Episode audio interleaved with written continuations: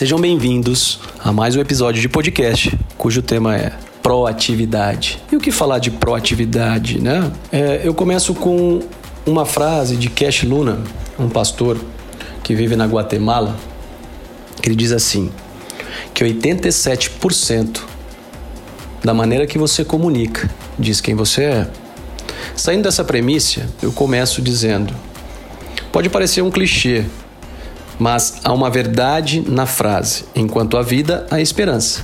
Se você entrar em uma biblioteca e procurar por biografias dos que alcançaram o sucesso pessoal ou a própria proatividade, você vai, vai identificar que existe uma característica comum em todos eles: a atitude proativa. Ter atitude é sempre fazer mais do que está sendo pedido ou exigido. Por exemplo, eu conheço a história de pessoas que se tornaram donas de seu próprio negócio com, com a simples arte da observação. A arte da observação, de um modo geral, é apenas uma das características comuns entre pessoas de sucesso. Ele sabe que qualquer tipo de fracasso na vida só pode tornar-se algo permanente quando você aceita a condição que a vida está impondo sobre você. Em cima disso, eu tenho uma frase bastante importante que eu uso muitas vezes nas minhas palestras, ministrações, que diz assim: da onde eu saí não determina onde eu vou chegar. Mas dando continuidade, eu digo mais. Mas aí reside a diferença.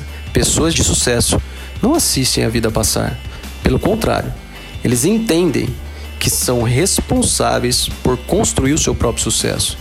Como disse, são proativos. Mas por que existe tanta gente reclamando? Por que existe tanta gente se sabotando? Como já falamos de cast de sabotadores da felicidade, é mais fácil reclamar do que se levantar e agir para fazer com que a mudança aconteça.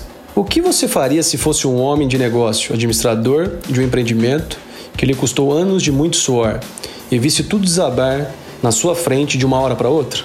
Alguns ficariam completamente desesperados.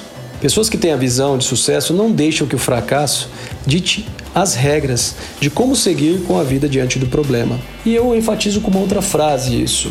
Líderes inteligentes treinam seus liderados para o sucesso ou para o aplauso, mas líderes brilhantes treinam seus liderados para entender que o fracasso faz parte do sucesso. E vamos lá.